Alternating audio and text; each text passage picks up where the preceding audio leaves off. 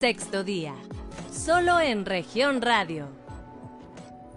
Muy buenos días, somos Jessica Rosales y Claudia Olinda Morán y bueno, vamos a iniciar con este programa Sexto Día, dando primera, que, primero que nada las gracias porque estamos básicamente en la Casa de la Democracia, eh, en el Instituto Electoral de Coahuila y damos las gracias por esta eh, participación que se va a dar desde aquí y qué más que decirles que en Grupo Región les damos, estamos muy agradecidos por el espacio.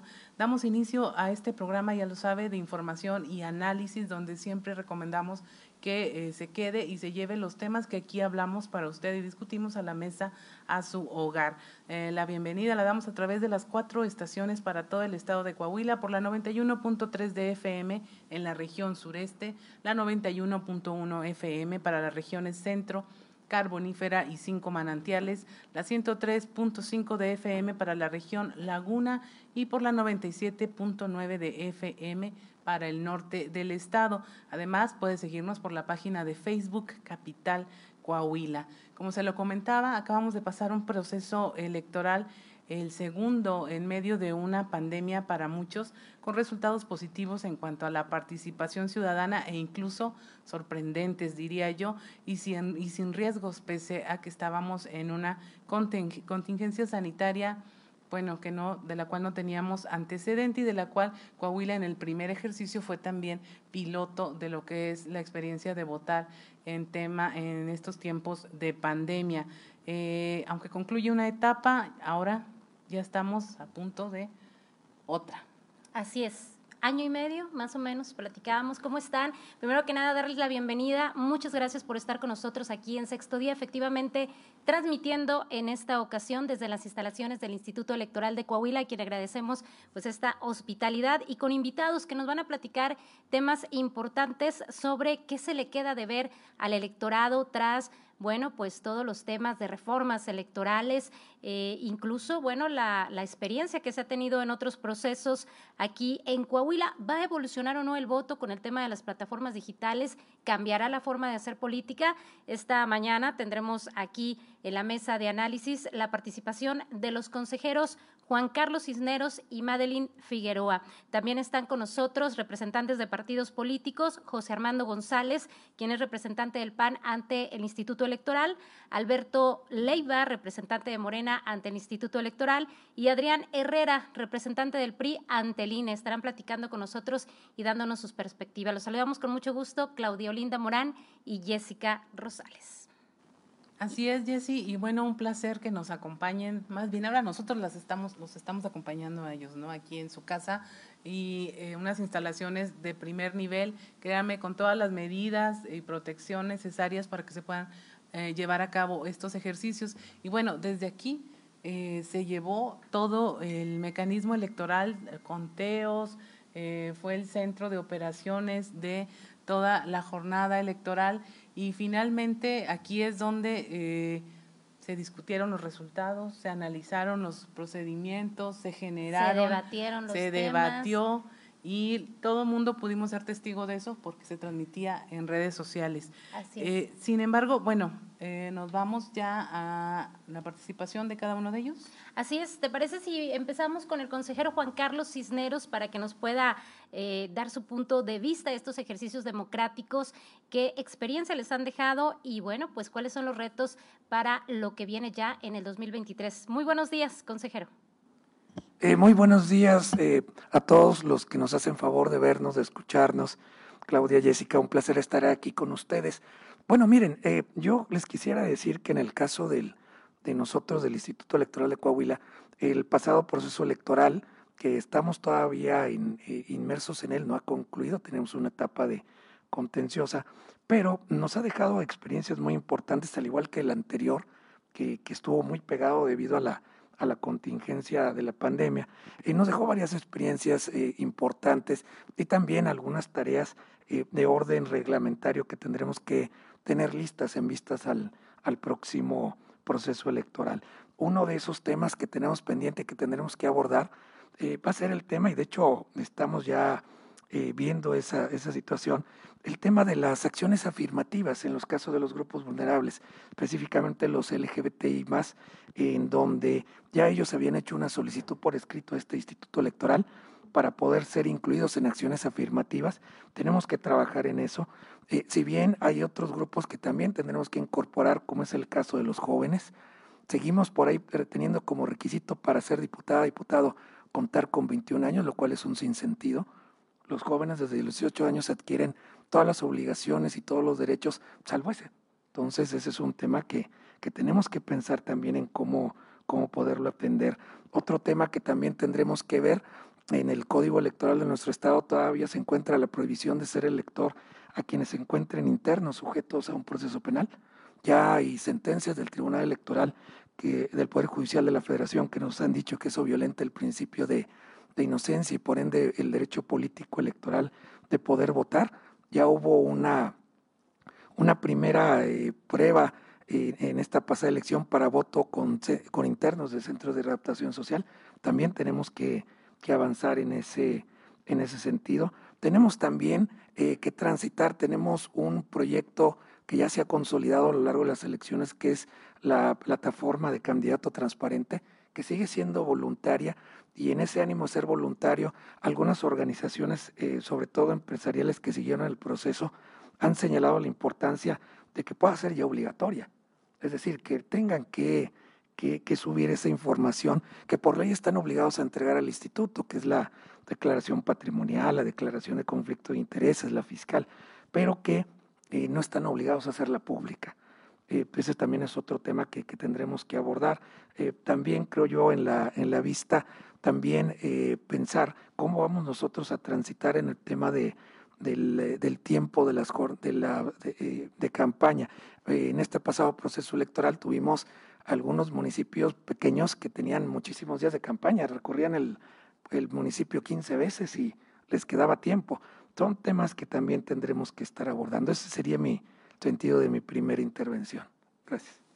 Cuando dices acciones eh, positivas en términos de la comunidad LGBT es el, el tema de que tengan eh, espacios ya dentro de, las planillas, es lo que estamos. Es correcto, ellos en su propuesta que dirigieron a este instituto en su momento fue en el sentido de que se deben de incorporar en estas acciones afirmativas, eh, poderse incorporar, en ese caso se hablaba de los ayuntamientos, dentro de las planillas que propusieran los, los candidatos, los partidos políticos. Hay que recordar que ahorita tenemos acciones afirmativas eh, de paridad de género en la cual nosotros vigilamos que haya un 50% al menos de un mismo género. Entonces, eh, lo que ellos proponen es también poderse incorporar en ese esquema de acción afirmativa. Obviamente eso requiere obviamente consultas, de estudio y ver de qué forma se puede eh, llegar a consolidar un esquema de este tipo. Por eso ya no pudimos hacerlo porque nos hicieron la petición dentro del proceso electoral. Ya era muy difícil poder instrumentar un esquema de este tipo. Así es.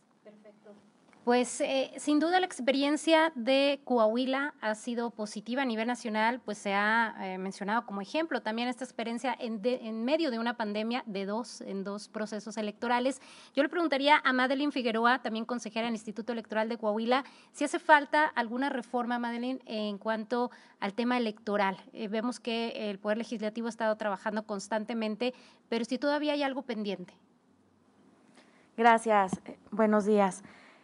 Yo creo que eh, uno de los temas más relevantes para el siguiente proceso electoral va a ser el tema de garantizar la paridad en el tema de gubernaturas, que precisamente eh, es lo que mencionabas, que en su momento va a ser necesario hacer adecuaciones a la legislación estatal para eh, compaginarla con la legislación federal, eh, una reforma constitucional del año 2019.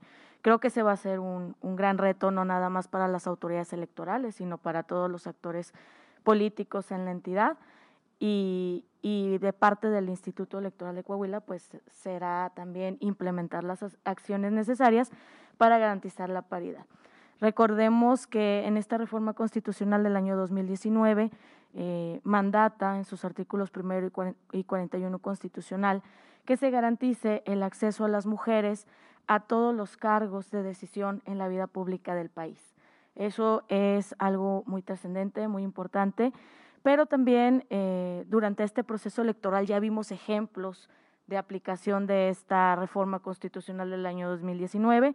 Hubo por ahí eh, unos lineamientos que emitió el Instituto Nacional Electoral, que después en su momento fueron impugnados y que después cambiaron un poco los criterios de por qué em, se debía determinar cierto número de, candidaturas a las mujeres en, el tema de gubernaturas.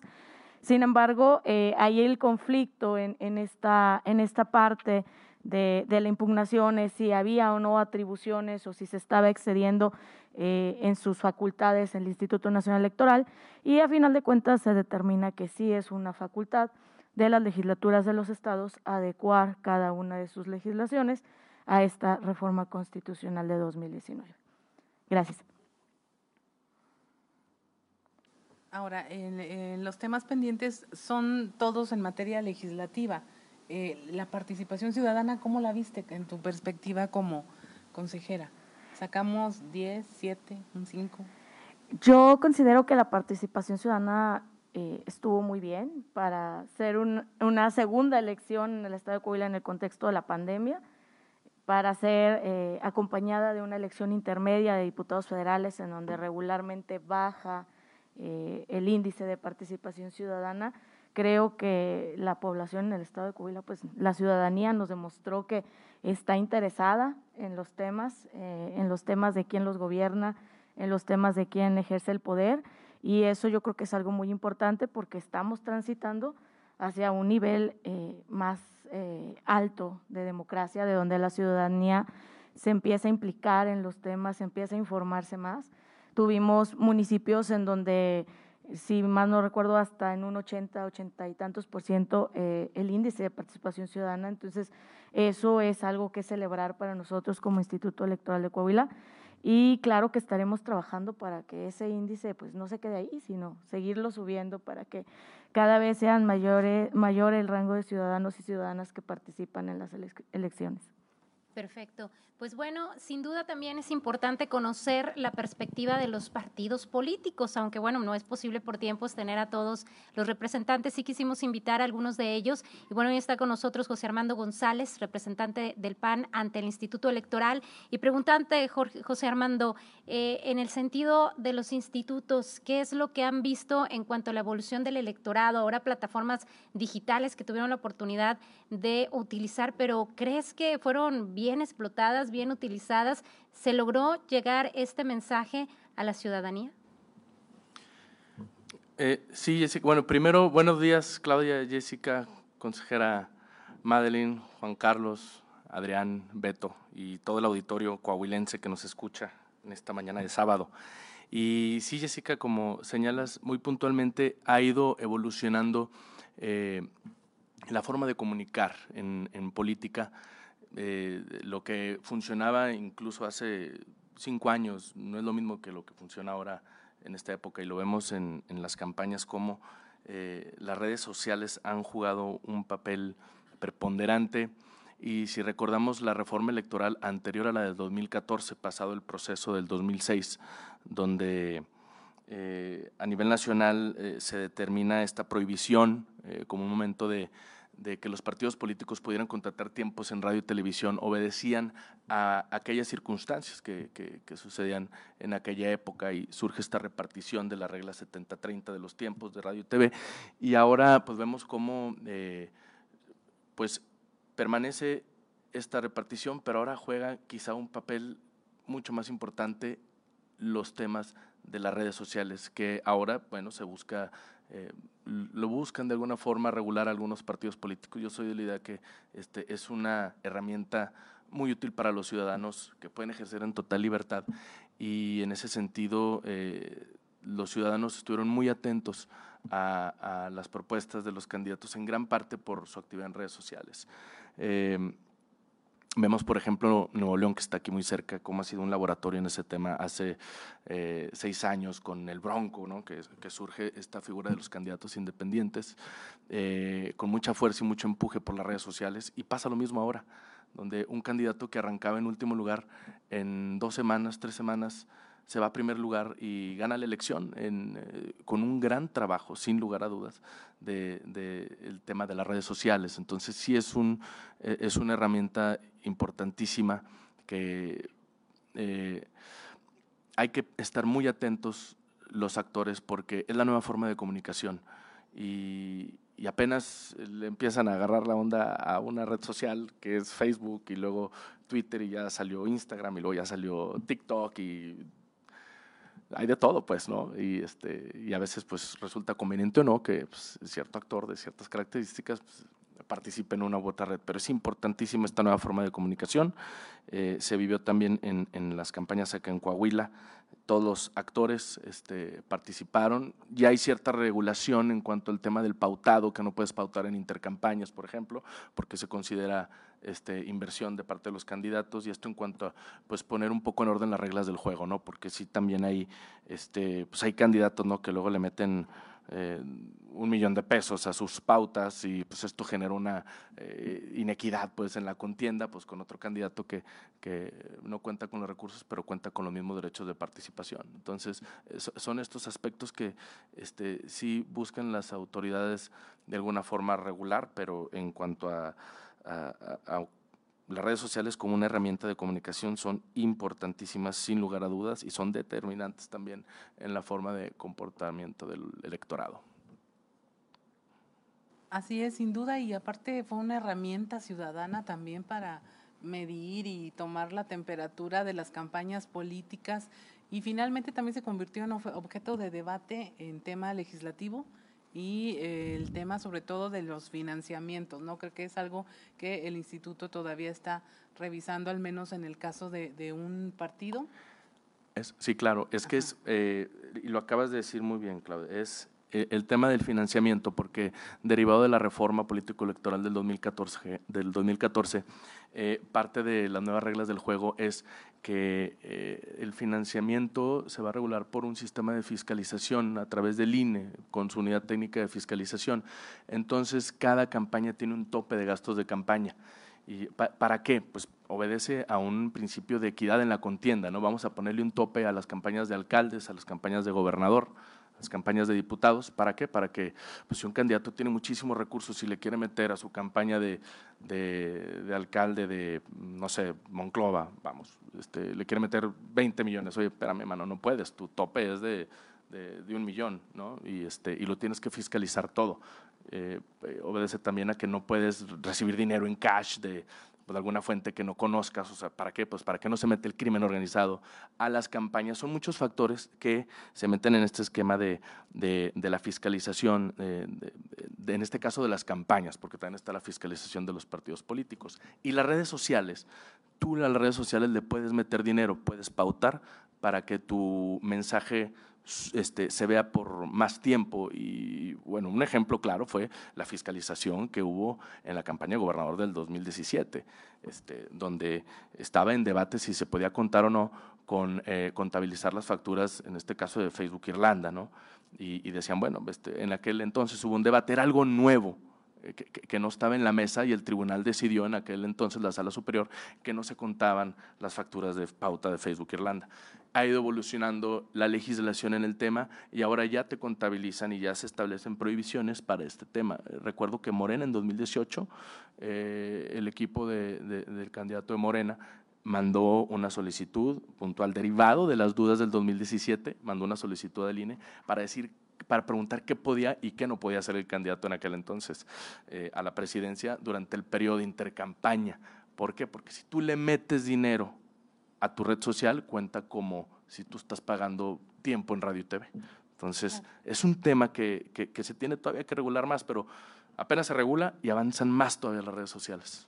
Muy bien, pues muy interesante, eh, Armando, este comentario, porque efectivamente ya falta poco tiempo. Acabamos de pasar de una elección y bueno, pues nos comentaban aquí nuestros amigos de los partidos, ya en noviembre, Claudia, del eh, siguiente año iniciaría el proceso para la gubernatura. El 2023, retos importantes, lo que comentaba la consejera Madeline, el tema de paridad, habrá candidatas mujeres para este cargo. Y bueno, también lo que comentaba el consejero Juan Carlos en cuanto a las necesidades de reformas y qué ha avanzado, qué falta todavía. Eh, creo que es importante irse preparando desde ahora, ¿no? Como ciudadanos también, pues somos más exigentes y seguramente será un reto importante para todos en el tema de la democracia. Nos tenemos que ir a un corte, Claudia, pero ¿te parece si regresando platicamos con eh, el resto de nuestros invitados el día de hoy de Morena y del PRI que estarán platicando con nosotros? Estamos en sexto día, somos Claudio Linda Morán y Jessica Rosales. En un momento regresamos con más información, solo en región radio. Estás escuchando Sexto Día, solo en región radio. Continuamos en sexto día, estamos hablando de eh, los retos rumbo a la elección del 2023. Somos Jessica Rosales y Claudia Blinda Morán, transmitiendo desde la Casa de la Democracia, desde el Instituto Estatal Electoral. Y eh, tenemos ahora a, nuestro invitado, Adrián Herrera, el representante del Partido Revolucionario Institucional, y empezaríamos eh, con este tema. Primero, las reglas estuvieron claras, eh, se judicializaron tanto los procesos, los resultados como se esperaba, qué encontraron ustedes y finalmente, pues tu comentario sobre esta campaña y los resultados que se obtuvieron por parte del partido, pues simplemente es el que obtuvo mayor votación, ¿no? En todo el proceso electoral. Gracias, muy buenos días a todos los radioescuchas de Coahuila. Eh, quiero antes de, iniciar eh, agradecer a Grupo Región, Jessy, eh, Claudia, muchas gracias por por la invitación, saludar a los consejeros, a la consejera Madeleine, al consejero eh, Juan Carlos Cisneros, a mis compañeros eh, Armando y mi compañero Beto Leiva de Morena.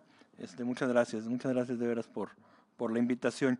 Eh, pues mire, en lo que ahorita ustedes nos, nos preguntaban, pues sí estamos en el PRI, sí estamos este, pues, satisfechos con el proceso electoral que, que acaba, que acaba de, pasar. Eh, como dijo ahorita usted, eh, el PRI fue el partido que más votos eh, sacó, el que más municipios ganó, el que más distritos federales ganó aquí en Coahuila. eso nos deja una responsabilidad muy grande como partido para seguir haciendo las cosas bien. Y en esto viene también la pregunta que usted nos acaba, me acaba de hacer. Eh, si se judicializó mucho el proceso. Eh, los resultados, la verdad, no tanto se, se judicializaron, son pocas las, las, las demandas de, de, juicios de revisión de, de los resultados. Eh, creo que el trabajo que hizo el INE y el IEC fue un trabajo muy, muy claro. no, hay, no hay muchas eh, impugnaciones, como, como las conocemos eh, en nosotros. Eh, la gran mayoría de impugnaciones es por un error de asignación de los, de los regidores de representación proporcional, pero los resultados la verdad son pocos los, los municipios que, que se impugnaron a nivel federal, que es donde me toca a mí representar al partido, solamente hubo una eh, que es el caso del Distrito 3 Federal, eh, y bueno, que ya se está eh, viendo en, los tribunales, aquí en la sala regional de, de sede de Monterrey. y creo que eso habla bien del, de los procesos electorales y habla bien de los partidos y habla bien de la ciudadanía, que hizo un gran esfuerzo por salir a, a, a demostrar su simpatía por algún proyecto político. Eh, nosotros como partido estamos muy agradecidos con, con, la ciudadanía de Coahuila, pues por haber confiado una vez más en el, en el PRI de Coahuila. Eh, y ahora pues nos estamos preparando para la siguiente elección. Ya, ya el PRI Coahuila empieza a trabajar porque como lo acaba de comentar Gessi, pues el año que entra eh, inicia el proceso electoral para la renovación del Congreso del Estado y, del, y de la gubernatura del Estado. Eh, a nivel federal, el INE inicia su, las sesiones o inicia el proceso electoral por allá del mes de octubre, noviembre, y el IEC, en lo local, iniciaría en enero ya del 2023. Pero pues es en un abrir y cerrar de ojos ya estamos en, ese, en esas fechas y el PRI ya está trabajando en ese sentido. Eh, nosotros también ahorita comentaba eh, el consejero Juan Carlos eh, sobre el tema de las acciones afirmativas. el PRI siempre ha estado a la vanguardia en estos temas. Eh, nosotros fuimos eh, pioneros en, solicitar o en proponer la paridad de género. No sé recuerden que fuimos el primer estado que hubo eh, paridad de género en el Congreso, después nos fuimos a los ayuntamientos y el PRI está en sus estatutos, también fue el primer partido que así lo solicitó. Nosotros estamos también en nuestro partido con los jóvenes, eh, el partido por estatutos se otorga el 30% de las candidaturas de todos los niveles a jóvenes menores de 35 años. Y en las acciones afirmativas que señalaba ahorita el consejero, el PRI en esta elección que acaba de pasar, eh, empezamos, aunque, en el tema local todavía no es una ley, eh, nosotros ya lo empezamos a, a, integrar en las, en las integraciones valga la redundancia, de los eh, planillas. Por ejemplo, en algunos municipios, pues metimos gente de los grupos étnicos de afromexicanos, en Musquis, por ejemplo. Tuvimos una compañera eh, del grupo de los negros mascogos que iba integrando la planilla, aparte del, de la elección que, hicieron, que se hizo por ley para los grupos étnicos. Eh, asimismo con personas de la diversidad, de diversidad sexual y de grupos eh, de discapacitados. También el partido ha estado eh, tratando de integrar, tuvimos una candidata a gobernadora en Zacatecas con, problemas de motricidad y el partido está tratando de, de integrar. pues sería por mi parte en esta primera intervención eh, Perfecto. Adrián, yo te quisiera preguntar el tema de, eh, pues, eh, básicamente el electorado. Vemos que en Coahuila hay una característica muy definida de los ciudadanos que votan por determinado partido político. A nivel federal vemos más el boom que comentaba acá el compañero del PAN en torno a las redes sociales. ¿Cuáles son los retos para ustedes como PRI? Porque sabemos que se ha hablado mucho del tema del trabajo en territorio, de la estructura que ha funcionado en Coahuila, este, esta estrategia política, pero ustedes visualizan lo que podría venirse en 2023, tal vez con un cambio en el tema digital.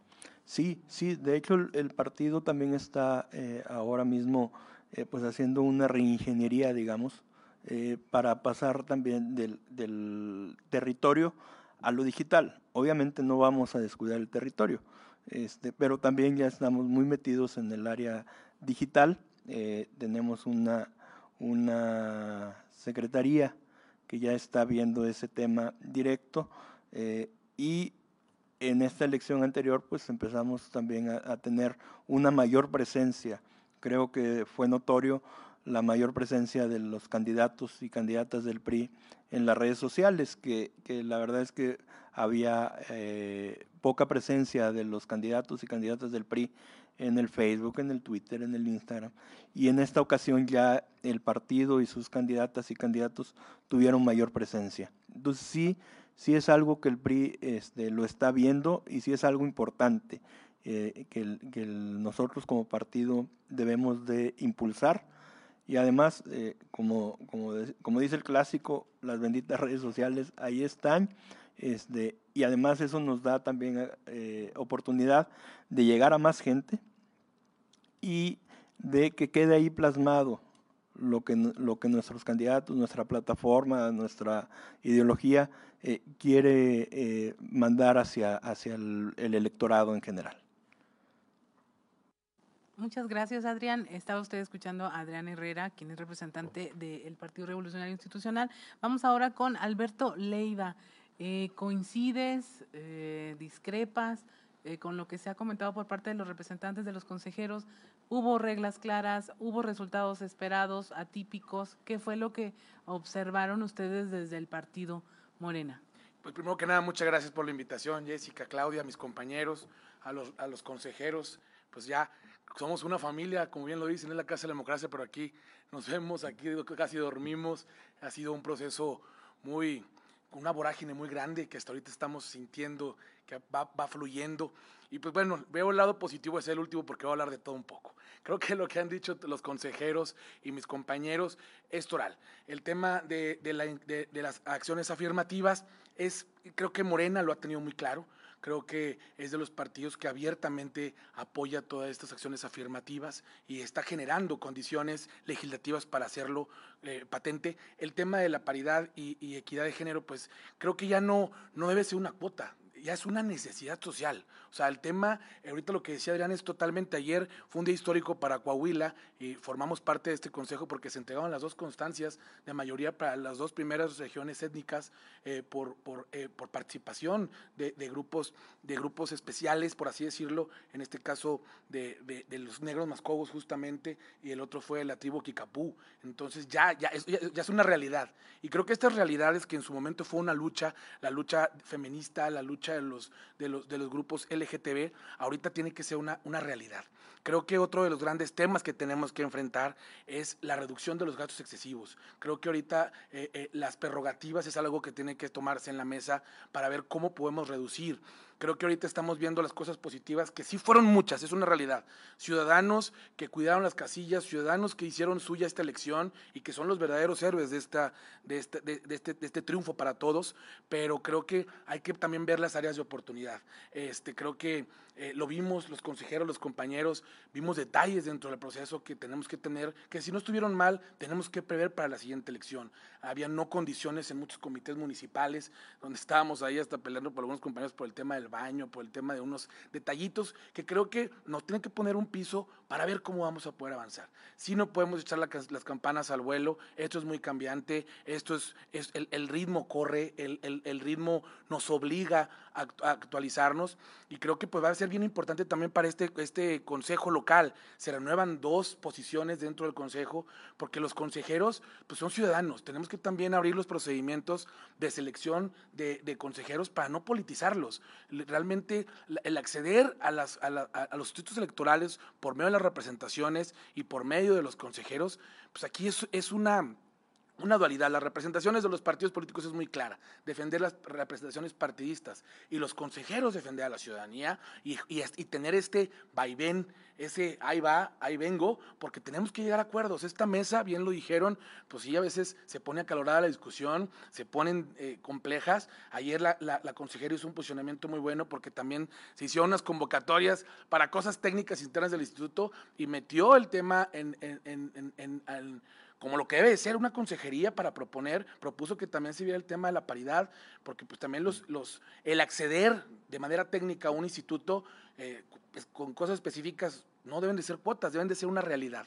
Entonces, yo creo, y aquí lo más importante y, lo que tenemos que, que, generar es ver cómo vamos a hacer aquellas acciones para mejorar, para, qué hay cosas y qué reformas tenemos que plantear en la mesa, que los partidos políticos eh, eh, tienen que, tenemos que definir en una agenda nacional, se tiene que sumar PAN, se tiene que sumar PRI y todas las, las corrientes y todas las voces tienen que ser válidas.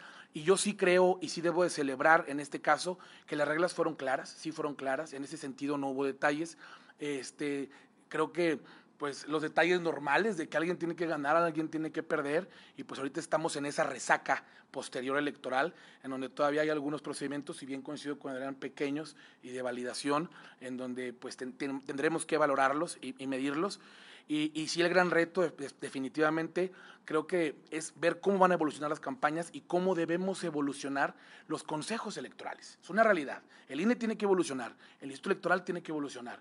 Eh, Adrián y yo somos compañeros del INE, también es un sistema robusto, pesado, en donde los CAES batallan, en donde los CAES, la gente a veces no quiere participar y tenemos que ser muy sensibles aquí en el Instituto Electoral igual. Los compañeros que andan a pie, que andan tocando las puertas, convenciendo a los ciudadanos para que sean representantes de casilla y nosotros como partidos políticos, representantes de partidos. Esto es un, ganar-ganar de ciudadanía, representantes, consejeros, y creo que lo que más gana es que a partir del 1 de enero se renovarán eh, ayuntamientos. El año que entra este, el, Congreso local y la gobernatura, en donde bien se dice en la mesa, sí por, tiene que establecerse las reglas, porque yo estoy convencido y creo que tiene que ser y guardarse la paridad y la equidad, porque no, no es lo mismo y, pues Morena está listo y, y, puesto para entrar a estos temas que tienen que seguir y que tienen que, que jugarse en las reglas legislativas. Perfecto. Eh, Alberto, preguntarte, tenemos muy poquito tiempo para el corte, pero sí quisiera preguntarte qué pasó en Morena, si hace falta, eh, no sé si capacitación a los candidatos o algo en las leyes, lo que ocurrió en el fenómeno de algunos candidatos que no lograron registrarse y optaron por registrar a algún pariente, algún papá, algún hijo por el tema de los nombres. ¿Qué pasó ahí y qué hay que hacer? Aquí es bien claro y creo que la pregunta es, es muy, muy, muy oportuna. Es esta renovación electoral.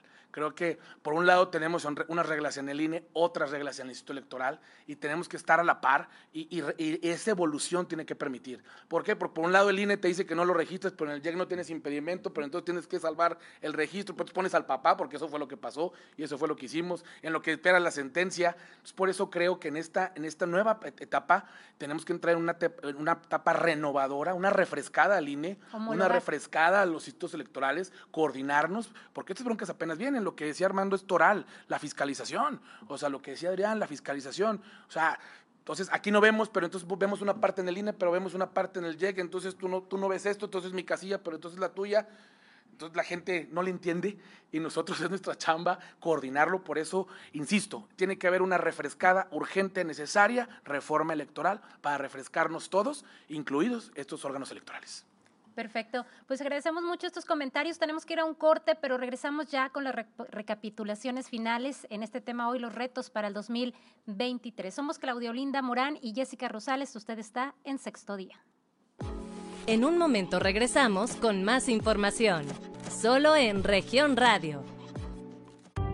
Estás escuchando Sexto Día, solo en región radio. Continuamos en sexto día ya para cerrar este programa en el que, bueno, la participación ciudadana de los consejeros y la participación de los representantes de los partidos ya nos dejaron en claro las ganancias y los retos de esta elección y de lo que viene y ahora nos van a hacer favor de, darnos una participación final cada uno de ellos eh, sobre este tema. Finalmente, ¿qué pasó y qué viene en la jornada electoral?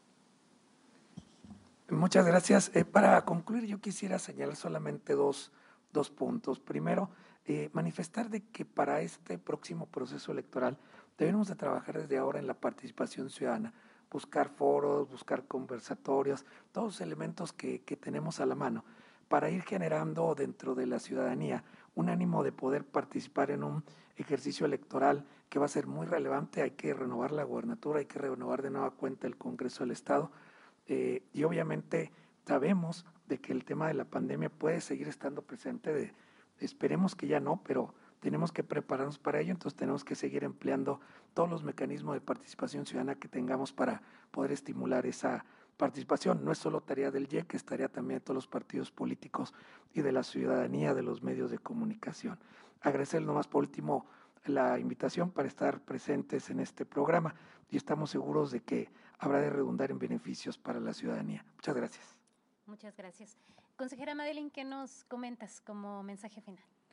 Gracias. Eh, resaltar que producto de este proceso electoral y de la aplicación de los lineamientos en materia de paridad, pues obtuvimos que 11 eh, presidentas municipales se encontrarán a cargo de los ayuntamientos aquí en el estado de Coahuila. Eso es algo también muy, muy importante a resaltar porque estamos avanzando, estamos garantizando que las mujeres accedan a los cargos públicos más importantes del país y dejar eh, sobre la mesa ese siguiente reto para la siguiente elección que es de diputaciones locales y de gubernaturas en donde pues tendrán que eh, suceder algunas eh, adecuaciones legislativas en nuestra en nuestras leyes aquí en el estado de Coahuila y, y pues bueno eh, esperar eh, cómo suceden las cosas para nosotros como Instituto Electoral de Coahuila garantizar este principio constitucional de, paridad y agradecer eh, la invitación también que, que, me hicieron el día de hoy para estar con ustedes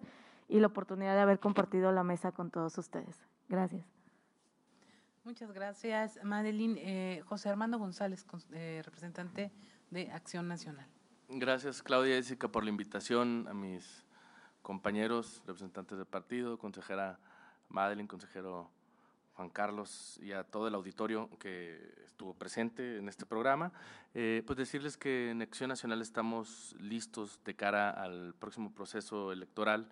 Eh, cada elección es distinta y todas las elecciones nos dejan lecciones muy puntuales Eh, es distinta una elección de puros cargos a diputación en medio de una pandemia, de, de la cual pues un saldo positivo fue la participación ciudadana y que Coahuila fue pues este laboratorio para que se llevaran a cabo ahora estas elecciones a nivel nacional, eh, unas elecciones eh, enormes donde hubo muchos cargos de representación eh, en el país y sin duda en la sucesión del 2023 que formalmente empieza en 2023, pero ya a mediados del próximo año empezarán pues las fiestas de cumpleaños de eh, actores que pues esa es la pre-pre-campaña, pues, está la campaña y antes la pre-campaña en el proceso formal, pero el año que entra empiezan las pre-pre-campañas, los calefactos empiezan ahí a, a, levantar la mano de todos los partidos y en Acción Nacional estamos listísimos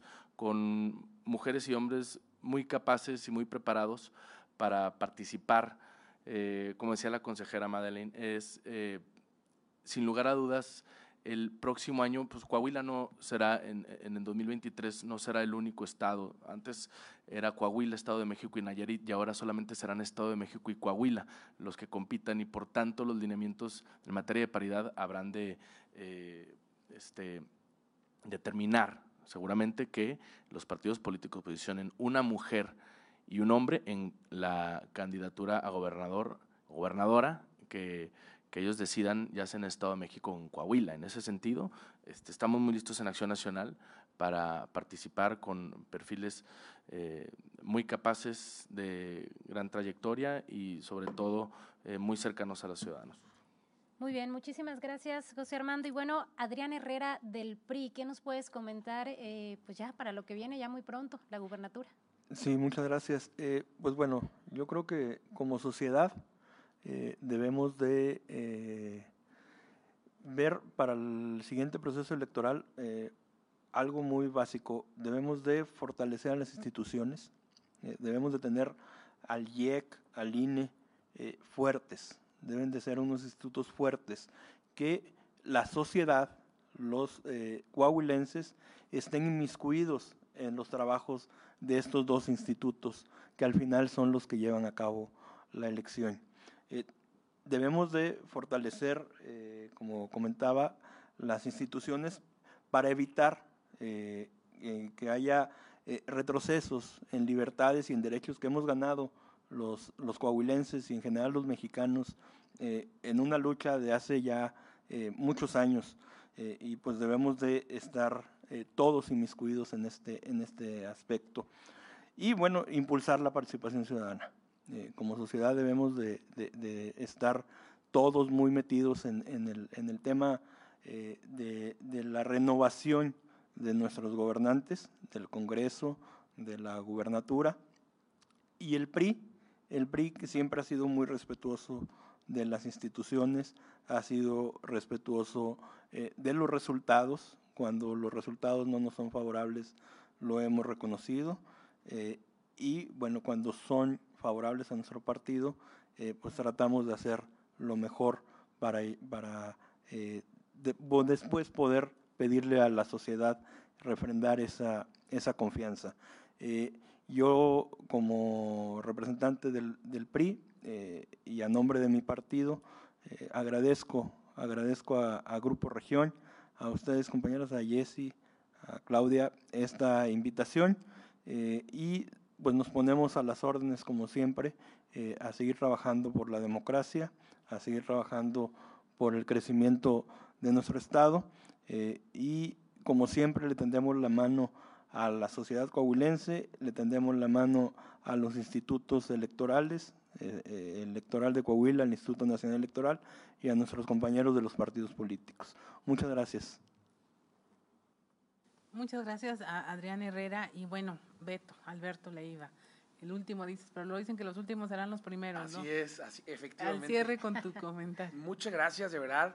Yo, no, yo aparte de agradecer, quiero felicitar. Creo que estos, eh, eh, estos encuentros entre los, los, compañeros de los partidos políticos, que si bien los tenemos aquí en la mesa, luego se vuelven demasiado eh, ortodoxos y serios con temas complejos, con los consejeros. Y hoy sí creo que de una manera un poquito más, más ligera, venimos a exponer puntos de vista. Las agendas de cada partido político son muy claras. Armando fue muy claro en sus posiciones y muy respetadas. Las de Adrián muy claras y muy respetadas. Y creo que existiendo ese respeto es la construcción, la construcción que hemos venido a venir a construir y, y, y se cristaliza en la democracia. Los medios de comunicación juegan un papel importantísimo. Por eso felicito a, al grupo en que hagan este tipo de encuentros, porque esto ayuda a que la gente si diga esto vale la pena este, mira, estos no piensan lo mismo, no son lo mismo, son diferentes, piensan diferente y llegan a acuerdos. Por eso están los consejeros, por eso están ustedes, y somos una sociedad en donde cada uno jugamos un papel importante, pero teniendo muy claro nuestro lugar, nuestra posición, debemos de llegar a construir. Y este es el objetivo, que de aquí, que las elecciones y de estos consejos y de todos lados, de los presidentes municipales electos, presidentas municipales electas, se lleguen a acuerdos en donde el único beneficiado sea el ciudadano creo que eso es lo más importante. Y pues estamos a las órdenes. Muchas gracias y felicidades. Muchísimas gracias a todos por haber aceptado la invitación. Efectivamente, el tema de tener en la mesa pues, a los diferentes representantes de partidos y saber esta cordialidad de la manera de informar a la ciudadanía que finalmente es la más interesada en saber propuestas, en saber qué nos espera. Y ya muy pronto, Claudia, yo creo que Coahuila, y lo han dicho los analistas, eh, se cuece aparte, independientemente del, del, del fenómeno a nivel nacional. Creemos que en Coahuila el comportamiento ciudadano es muy específico, así que retos creo que hay muchos para todos, para los partidos, para los órganos electorales y la propia ciudadanía estará muy atenta siempre a esta exigencia ¿no? de tener propuestas en la mesa y para elegir al mejor representante. Así es, Jessy. Y bueno, como siempre se lo insistimos, llévese estos comentarios, platique de política, ¿por qué no?, en la mesa de su casa y eh, esté con nosotros, acompáñenos en todos nuestros espacios informativos. Nos despedimos desde las instalaciones del Instituto Electoral de Coahuila. Somos Jessica Rosales y Claudia Olinda Morán. Que tenga muy bonito fin de semana. Te esperamos el próximo sábado a las 10 de la mañana. Hasta el próximo sexto día, solo en región radio